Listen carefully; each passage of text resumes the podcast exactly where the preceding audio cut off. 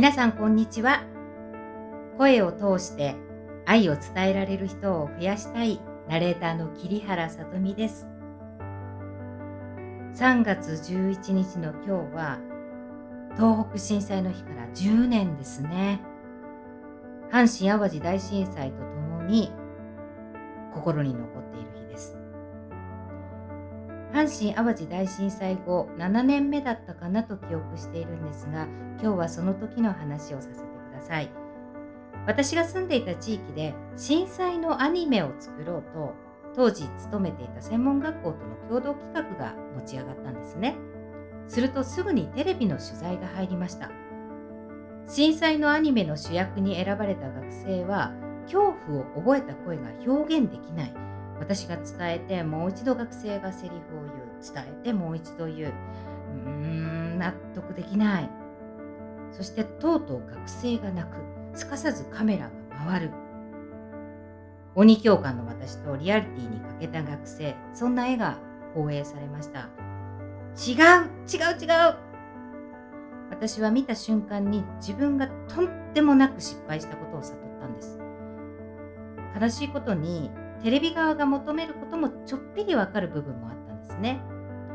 学生を絶対泣かそうそう思ったわけじゃないんです。その時テレビが欲しがりそうな絵に自分が転がろうとしているって気がついたんですね。放映の日に泣いた学生は「お前美味しかったよな」って同級生にちょっと茶化されてしまったんです。しかも取材はかなり反響を呼んだんですね。私は本当に学生に謝りました。伝えきれない思いがニュース番組で放映されるとこうなっちゃう。それを知っていたのに言葉を尽くさなかったこと。テレビは全然悪くないんだけれど私がリアルじゃない。じゃあリアルって何でしょうか？実はおしゃべりで一番意識すればするほど難しいのはこのリアル。学生は表現に苦しんだことより違うと言われる意味が今一つ理解できなくて泣いている。一方の私は視聴者に理解してもらうようなアニメにするんだったら本物の声が出てほしいって思って歯がゆい。まあそもそも噛み合っていないんですよね。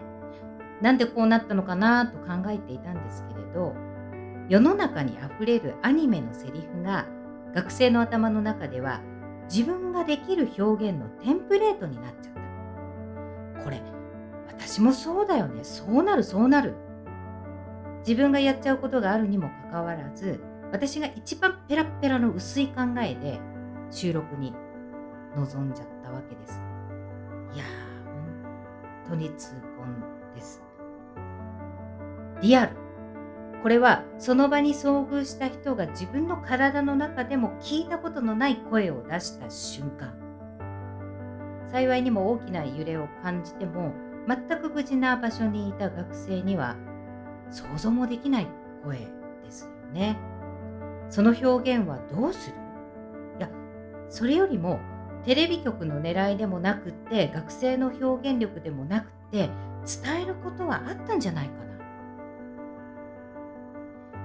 1月17日と3月11日は私にとっては数々の惨状の記憶とともにこの失敗が思い出される特別な日なんですね。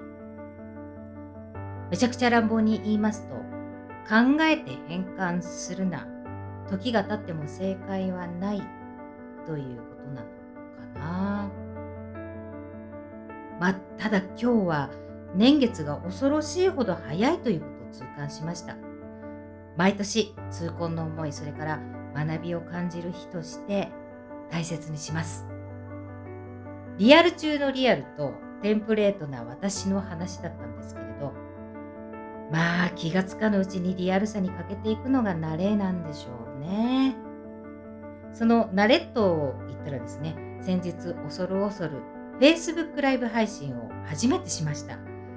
リアルに戸惑っていた私が皆様のところに届けられたと思うんですけれどその挙動不審を楽しんでくださっていただけたんだったら本望だな。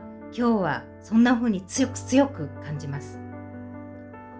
Facebook ライブをご覧くださいました。皆様本当にありがとうございました。途中でいろいろコメントをいただいて本当に勇気づけられましたしその後も感想をたくさんお寄せいただきました。感想の一部は文章の方でご紹介しておりますのでどうぞご覧ください。本日もお読みいただきお聞きいただきありがとうございました。また来週もお会いしましょう。